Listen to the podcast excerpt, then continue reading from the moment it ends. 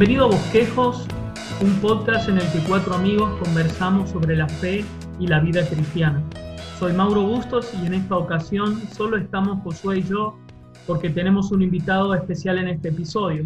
Nos estará acompañando el pastor José Lo Mercado para conversar junto a él sobre qué significa la vida centrada en el Evangelio. Antes de iniciar la conversación de hoy, queremos recordar lo siguiente a los amigos que nos escuchan. Si has podido escuchar los episodios anteriores o este mismo resulta edificación para vos, te animamos a suscribirte al podcast desde tu plataforma favorita, correr la voz con tus amigos. También puedes seguirnos en nuestros perfiles en Instagram y Facebook como Bosquejos Podcast. Sí, esperamos ser útiles. En verdad que estamos muy agradecidos por todas las personas que han seguido este podcast desde el comienzo. Estamos muy llenos de gozo y oramos por ser de bendición. Ya estamos aquí con nuestro invitado especial y quisiera presentarlo un poco. El pastor José Lo Mercado es miembro del Concilio Pastoral de Coalición por el Evangelio. Él nació en Puerto Rico y renunció a su carrera de consultoría en el año 2006 para ingresar al Colegio de Pastores de Sovereign Grace Ministries. Hoy es el pastor principal de la Iglesia Gracia Soberana en Gaithersburg, Maryland, José, lo dime si lo pronuncié bien, por favor. Perfecto, en verdad, de los mejores que los he hecho en Latinoamérica. Gracias. José, lo, completó su maestría en artes en estudios teológicos en el Southern Baptist Theological Seminary, Seminario de los Bautistas del Sur, y está casado con Katy Mercado y es padre de Joy y Janel. ¿Se dice así, cierto? Perfecto. bueno, puedes encontrar a José en Facebook y en Twitter.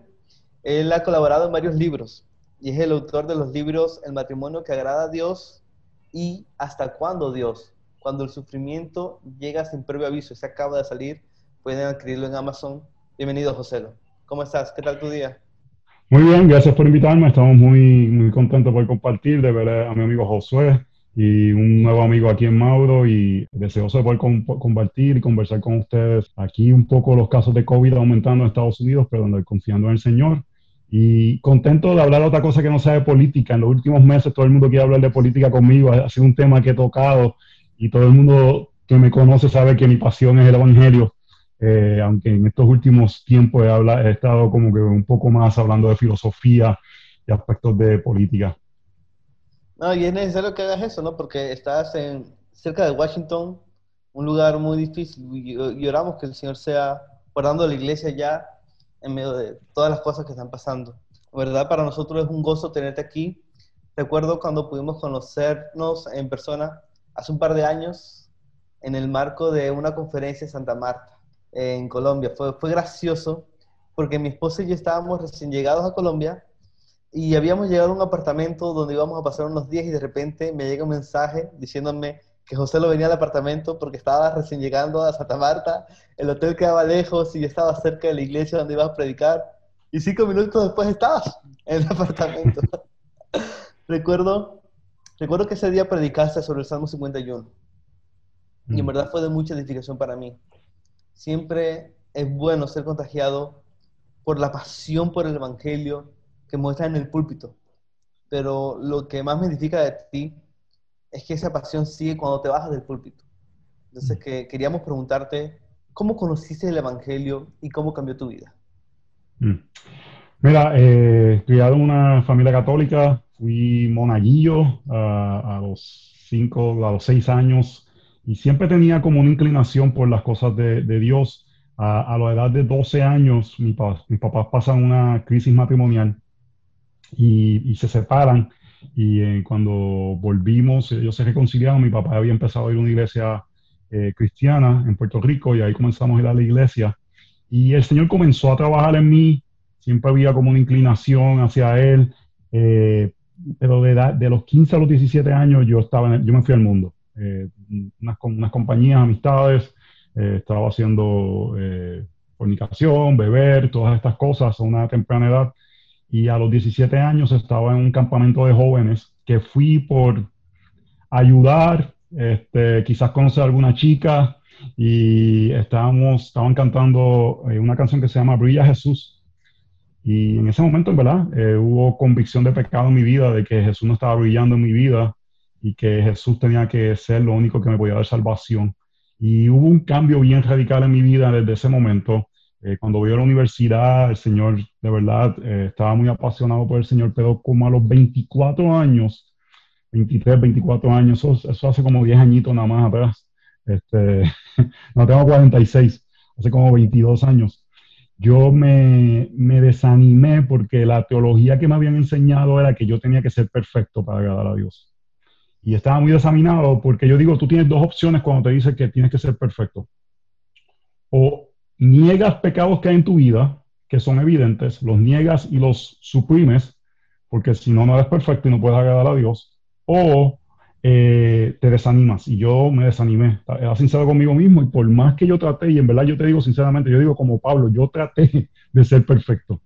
Eh, y ahí me casé con Katy, y ella se casó casi recién convertida, y ella esperaba casarse con este cristiano maduro, yo era líder, eh, predicaba y cuando se da cuenta yo estaba muy desanimado y fue un tiempo complicado para ella porque casi me carga espiritualmente y ahí nos mudamos a Estados Unidos y comenzamos a ser una iglesia de gracia soberana en inglés y yo creía algo que era básicamente que Dios no conocía el futuro, se llama teísmo abierto.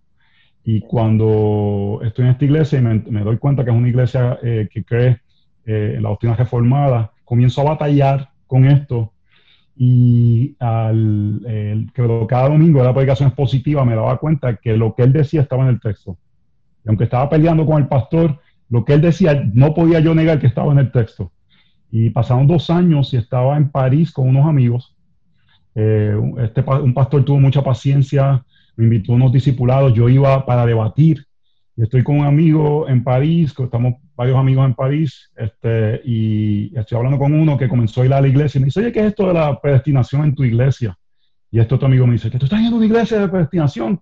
Y yo comienzo a defender las doctrinas de la gracia y me doy cuenta en ese momento que creía que Dios estaba en control de todas las cosas y fue como un segundo momento, se podría decir, de, de conversión. Yo estoy seguro que ya era salvo, pero fue como un momento de entender la gracia y, y algo interesante fue que muchos pecados que había tratado de ganar por mis fuerzas, en ese momento, por la gracia del Señor, me impulsó el Señor a crecer y poder este, crecer en ellos. Así que más o menos en corto tiempo, eh, ese es como mi testimonio.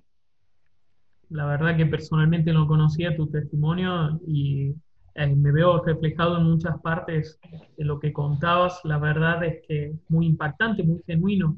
Muchas gracias por eso. Em, ahora, José, ¿qué significa realmente vivir centrados en el Evangelio y por qué eso es tan importante? Te voy a decir primero por qué es importante, después te voy a decir qué significa. Creo que es importante porque en el libro de los Hebreos dice que tendemos a, irnos poco a poco de la verdad. En el capítulo 2 habla, habla de este aspecto de que, eh, por tanto, prestar mucha, mucha atención a lo que hemos oído y que es lo que hemos oído del Evangelio no sea que nos desviemos. Y esa palabra desviar es casi como si tú estuvieses en una barcaza, pero no te das cuenta que la marea te está moviendo a otro lugar. Es algo bien sutil. Y tendemos a desviarnos sin darnos cuenta si no recordamos aquello que es de mayor importancia, que es el Evangelio. Y por eso estoy convencido que tenemos que predicarnos el Evangelio constantemente. Y, mi, vida y mi ministerio lo he basado en, en, en, en Corintios capítulo 2, verso 2, que Pablo dice, pues nada me propuse saber entre vosotros, excepto Jesucristo y este crucificado. Y para mí es interesante porque eh, Pablo les va a hablar de muchos aspectos de su vida, le va a hablar de, la, de, de, pecados en la vida de ellos, pero él dice, nada me propuse saber entre vosotros, excepto a Cristo y este crucificado. Lo que él está diciendo, cada una de estas áreas que yo voy a corregirles a ustedes, cada una de estas áreas que yo voy a decirles algo que tienen que crecer, el Evangelio tiene algo que decir para esto. Porque sin el Evangelio, cualquier crecimiento que haya en nuestra vida es puro esfuerzo humano. Es solamente cuando el Evangelio nos transforma y podemos ver la gloria del Señor, eh, como dice 2 Corintios 3:18, cuando lo vemos, vamos cambiando de gloria en gloria, cuando vemos la gloria del Señor. Entonces, eh, vivir sentados en el Evangelio es poder predicarnos, recordar, eh, motivarnos, confiar en la verdad de que somos pecadores pero que Cristo ha muerto por nuestros pecados y eso nos salva, pero es también lo que nos impulsa y nos va a llevar y nos va a sostener hasta el día que estemos frente al Señor. Entonces, hay un aspecto que eh, yo lo aprendí de un pastor, se llama la funcionalidad central del Evangelio. Y para mí ha sido algo que ha sido muy esencial en mi vida. Es algo que de verdad cambió mi vida y es cómo el Evangelio funciona para transformarme. No es solamente lo que me salva. Yo digo que muchas veces cuando Dios nos salva, hay cosas que cambian en el día, en el momento. Yo era bien mal hablado. Yo de cinco palabras decía seis que eran obscenas. Este, y el día que conocí al Señor, vi su gloria, ¡pum!, transformado. Pero tratamos de cambiar las otras áreas de nuestras vidas por nuestras fuerzas en lugar de como fue el día de conversión, que fue la primera gloria de Jesús. La funcionalidad central del Evangelio es que eh, las verdades, las implicaciones de la verdad, que es el Evangelio, que Jesucristo dio su vida por nosotros, que resucitó, que vivió una vida perfecta, que ahora está por venir por su iglesia, que está sentado a la diestra del Padre, esas verdades tienen aspectos que hablan de nuestra identidad, lo que somos hoy ahora. Yo soy un hijo de Dios, soy restaurado, soy perdonado. Y eso es lo que me impulsa, esas verdades, a ver la gloria del Señor, lo que eso ahora dice acerca de mí, lo que es realidad sobre mí, me impulsa a la obediencia. Así que es el Evangelio impulsándome a poder vivir una vida que refleja la gloria del Señor. Y si es el Evangelio lo que nos transforma, al final no nos llevamos la gloria a nosotros, se la lleva el Señor podemos decir realmente, si yo soy así es porque vi la gloria de Cristo en esta área y puedo perdonar porque he sido perdonado. Puedo servir a mi esposa cuando no quiero. Ahora, cuando yo termine aquí, pues tengo que terminar ayudar unas cosas con mi esposa. Yo no quiero, yo quiero aprender la televisión, pero tengo que ir a Filipenses capítulo 2, ver la gloria del Señor, ver que Él dejó su trono de gracia por servirme, como yo no he de servir a la novia que Dios me ha dado. Entonces es el Evangelio impulsando la santidad y la, el crecimiento de nuestra vida. Es verdad, muchas veces es como si fuera que entramos por la puerta de la gracia del Evangelio y luego nos santificamos por las obras, ¿no? Como que ahora es nuestro turno, depende de nosotros, es nuestro esfuerzo y no es así, es una vida que cambia constantemente, el, Evangelio es el centro, es el motor de nuestras vidas, ¿no, José? Sí, yo, yo me gusta decir que es el combustible, es aquello que, nos da la energía, es aquello que, que puede hacer que seamos transformados. Transformación sin el Evangelio es cualquier tipo de modalidad. Puede ser pensamiento positivo, puede ser este, eh, eh, religiones falsas, eh, puede ser psicología. El único transformación que es real es cuando nuestros corazones son capturados por la gloria de Jesús y al ver su gloria, su gloria reflejada en nosotros y somos cambiados. Yo, yo pienso y creo esto es firmemente, la forma que somos cambiando es contemplando, contemplando la gloria de Jesús, meditando en sus verdades. Eh, hay, una acción, la acción nosotros es contemplarlo a Él, pero cuando lo contemplamos a Él, esa acción hasta afirma nuestra incapacidad de cambiarnos, nuestra capacidad de, de, de ser transformados. Y hay momentos que tenemos que decir, no voy a hacer esto, pero siempre tenemos que mirar a Jesús y su gloria sea lo que cambie nuestro corazón para que ese cambio sea verdadero. Así es, eh, concuerdo en absolutamente todo lo que usted está diciendo. Es esencial que el Evangelio tome el primer lugar, el centro de nuestra vida. Ahora, José, em, ¿cómo podemos evitar poner otras cosas en este lugar que sabemos que Cristo merece ocupar? A mí me gusta eh, meditar en Éxodo 32 en ese, en ese aspecto. El pueblo de Israel acababan de experimentar el Evangelio del Antiguo Testamento, acababan de, salir de Egipto, y tan pronto en un momento que tuvieron un poquito de dificultad, Moisés había ido, eh, deciden hacer un, un, un, ídolo, ¿verdad? Hicieron el becerro de oro. Y el texto dice claramente que hicieron esto porque olvidaron quién les había salvado. Y, algo que el creyente tiene que hacer, por lo que dije en Hebreos, que te podemos desviarnos, por esto mismo que nuestro corazón tiende a, olvidarse, es recordarnos constantemente el Evangelio. Y les voy a decir la forma principal que yo creo que debemos de recordarnos el Evangelio. Si vemos Éxodo 32, está en un sándwich teológico donde antes y después están los textos que están eh, poniendo eh, las diferentes regulaciones sobre observar el día de descanso, sobre observar el sábado. De cierta forma, Dios le está diciendo, observa el sábado, observa el sábado, porque mira lo que sucede cuando dejas de descansar en mí, te olvidas de quien te salvó. Y dependiendo, hay diferentes convicciones acerca de los cristianos en el día de hoy. Yo, lo menos que un cristiano debe tener es que el domingo es el día del Señor. Si es un sábado o no es un sábado, esa es otra conversación para otro día.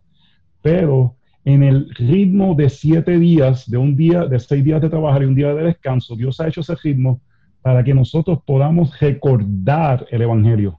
Así que de la forma principal que un creyente recuerda el Evangelio es eh, congregándose con la iglesia del Señor, que es el templo del Señor. Yo sé que estamos en tiempos difíciles de COVID, en diferentes lugares, en diferentes, estamos en un tiempo, pero cuando Efesios capítulo 2 dice que cuando estamos juntos somos un templo, cada uno somos un ladrillo donde el Señor hace su morada.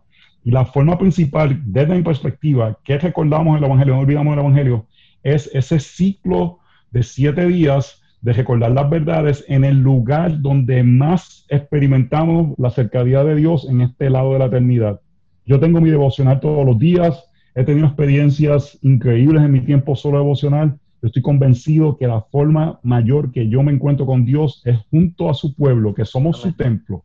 Y juntos, cuando un hombre imperfecto habla las verdades perfectas del Evangelio, soy recordado de la necesidad que tengo y no voy a ser como el pueblo de Israel por su gracia de olvidar de quien me salvó. Y por eso necesitamos ir a iglesias que predican el verdadero evangelio, porque es el método principal.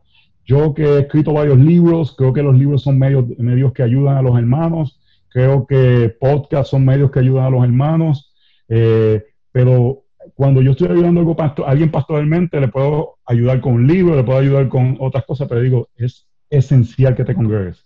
Es esencial que escuche la palabra de los domingos y eso va a tener un rol especial. La iglesia del Señor, antes de que hubiera imprentas, no dependía del libro publicado, dependían de la proclamación domingo tras domingo de la palabra del Señor. Y es esencial. Y tenemos que ir con esta mente de, yo digo a la iglesia, usted tiene que sentarse así como que Dios me va a hablar. tenemos que creer que Dios nos va a hablar. En Efesios capítulo 2, verso 17 dice que Cristo les habló a los de Éfeso. ¿Cuándo Cristo salió de Palestina? Nunca. Pero eh, por medio del Espíritu Santo, cuando el Evangelio es proclamado, Jesús está en medio de nosotros. Así que eh, la forma práctica para mí de no olvidar el Evangelio, obviamente poniendo canciones de Bob Kaufman y de la Ivy, poniendo, leyendo libros, teniendo comunión bíblica. Eh, Primera de Juan dice que Él les habló de estas verdades para que su gozo fuera completado, porque tenemos comunión con Dios y tenemos comunión con los hermanos teniendo comunión con los hermanos, pero la manera principal que yo creo que muchos hemos olvidado es congregándonos los domingos, donde el Señor hace su presencia más real en este lado de la eternidad hasta que estemos en el templo. Déjame decirte algo, yo, a mí, yo digo, a mí es fácil, eh, es fácil ponerme a, hablar, lo que es difícil es callarme. Si, vamos, si vamos por una teología bíblica de, de, la presencia de Dios, y yo creo que hemos olvidado un poco la presencia, de Dios hizo su presencia en el jardín del Edén, eso es un templo. Dios eh, después en, la salsa ardiente, luego en el Sinaí, luego en el, tabernáculo, luego en el templo, luego en la persona de Jesús. Y ahora, ¿dónde hace el Señor su presencia? En diferentes momentos de, de la historia de redención, la presencia de Dios ha estado en diferentes lugares. Y ahora Él hace su presencia en su iglesia y la forma que eso se expresa es en expresiones individuales cada domingo cuando nos reunimos. Ahora en el tiempo del COVID, la gente debe estar diciendo gracias Señor por este, los medios electrónicos, pero no puedo esperar. No puedo esperar a estar junto con los hermanos porque no quiero decir que hay algo místico, pero hay una promesa verdadera que el Señor se hace presente cuando su iglesia se reúne. Amén. En verdad que cuando hablas de eso, me acuerdo mucho de un sermón que te escuché predicar sobre Salmo 73. Mm. Creo, que, creo, que ese, creo que ese salmo ha hablado mucho de tu vida. Es, un salmo que en mi, día más oscuro es lo que hablo, el Salmo 73. Y es el salmo que muestra que el impío prospera y nosotros nos prosperamos y, y, le cuestionamos a Dios. Dice que hasta mis pies casi tropezaron casi como que me perdí. En el verso 17 dice, hasta que entré en el santuario de Dios. La presencia de Dios hizo que no el problema no cambiara, sino que la perspectiva cambiara. Y cuando él estuvo en la presencia de Dios, entonces es que Dios se hace eh, lo más grande, lo más que necesita. ¿A quién tengo en los cielos sino a ti? Él hace esa oración que, nos encanta escuchar cuando él va a la presencia de Dios, al santuario de Dios, cuando él había dicho, dice el texto, que había, estaba actuando como un animal, como una bestia. Así que cuando nos ponemos a envidiarle a la gente, ¿no? Y, eh, yo creo que en este lado de la eternidad, eh, la, forma más real que experimento el santuario de Dios es cuando estoy con los santos los domingos en la iglesia. Amén. Disculpe que yo hablo tanto. No, no, perfecto. E, eso es lo que queremos porque... Yo me emociono. Tengo mucho para decir. Te amo, gracias por eso. No, hermano. Em, sí, no, no dejaba de pensar en, en, nuestra entrevista anterior con Sam Masters, que justamente hablando de la espiritualidad bíblica, mencionaba todas estas cosas eh, que hablaba José, ¿no? Cómo incluso los puritanos organizaban su calendario, su agenda, eh, absolutamente todo en base de, eh, que les apunte a Cristo, al día sábado, eh, a, ese medio de gracia tan importante como es la palabra predicada, todo porque ellos reconocían que constantemente necesitaban ver esa centralidad del Evangelio en sus vidas, si no se distraían con cosas que, José, no necesariamente son malas a veces. Por ejemplo, es tan fácil dedicar, distraerse, es tan fácil eh, correr del lugar al Evangelio y cambiarlo por eh, nuestra familia, el trabajo, o incluso disfrazamos esta espiritualidad de un activismo en la iglesia. ¿En qué tipo de esos pecados fáciles de caer te ves vos tentado a caer a veces?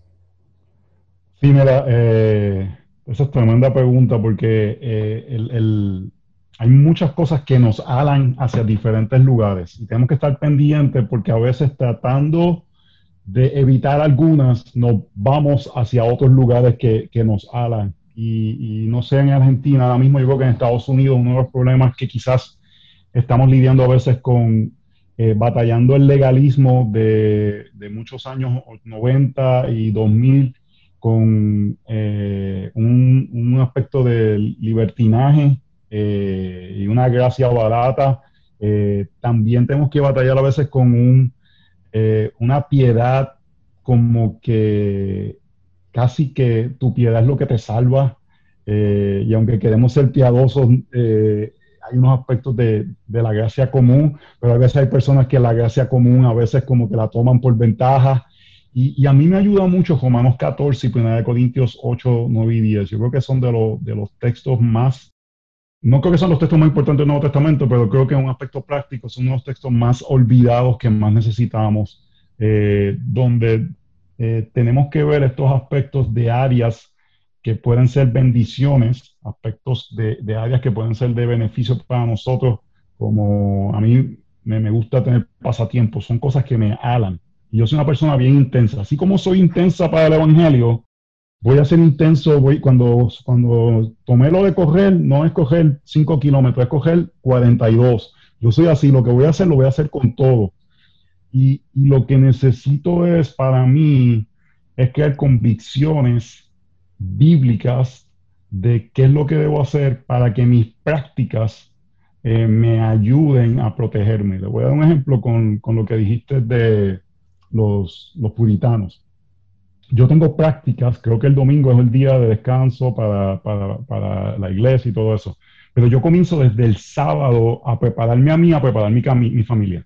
Yo no le digo a nadie que tiene que hacer esto, esto no son prácticas que, que, si tú no las haces te vas para el infierno, pero porque mi convicción es que yo tengo que estar en lo mejor que pueda, lo más atento, nosotros los sábados, si nos invitan a cenar algo a las 10 de la noche, ya estamos en casa para dormir, para poder descansar, para poder estar el domingo lo más atento posible para poder beneficiarme, porque creo que mi mayor beneficio espiritual es el domingo poder estar lo mejor posible, para mí, para mi familia.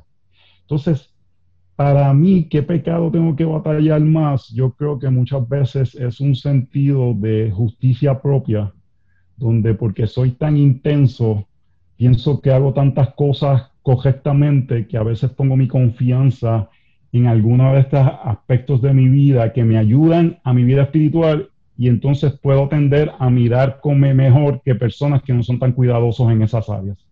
Eso para mí es un área que tengo que estar constantemente batallando y voy a 1 Corintios capítulo 1 a recordarme, donde el Evangelio me recuerda que yo soy lo más vil del mundo.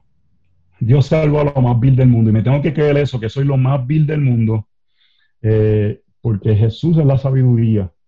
Y si hay personas que están en, quizás el domingo se acuestan a las 2 de la mañana y después están haciendo el servicio, esa es su conciencia, ellos van a rendirle cuentas al Señor. Yo no tengo que, que, convertirme en Espíritu Santo de Dios en esa área. Y es un área que yo tengo que estar constantemente batallando. Gracias por compartirnos eso, José. Eh, algo que, que se acuestan tarde. Ustedes se acuestan. los argentinos no duermen. No, los argentinos no duermen. Por eso a veces están tan como molestos ustedes si no duermen. Eso fue una de las cosas más impactantes. Cuando llegamos a Argentina, mi esposa y yo nos invita a un grupo de la iglesia y vimos que son las 2 de la mañana y nadie se despide. Aquí la gente intensa con las reuniones nocturnas. Yo no puedo, Argentina, porque comen tan tarde que, que me, me, mata el, reflujo. yo lo veo a usted así un poco gruñones. Yo creo que no duerme bien por la noche. es broma, broma. Marcelo, este, pensando un poquito en lo que estabas hablando hace ratico, me acuerdo de que hace un tiempo fuimos a conversar un poco sobre la mortalidad.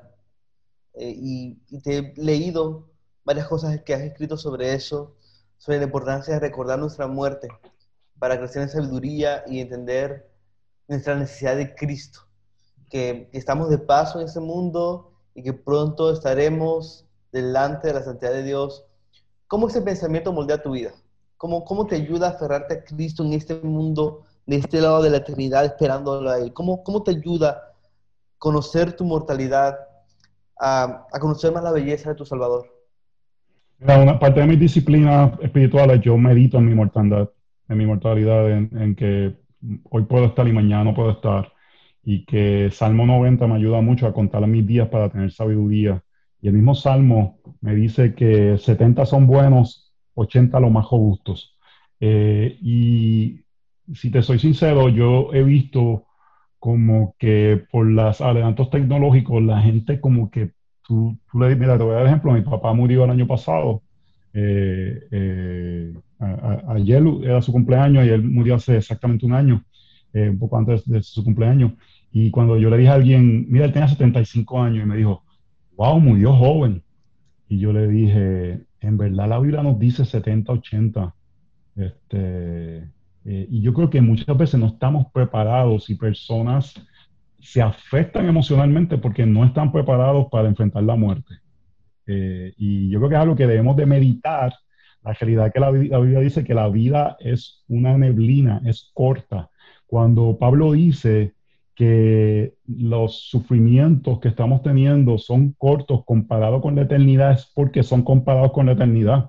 Hay gente que van a sufrir aquí 20, 30 años de enfermedades crónicas y parece que es largo, pero la realidad es que si lo comparamos con una eternidad es corto.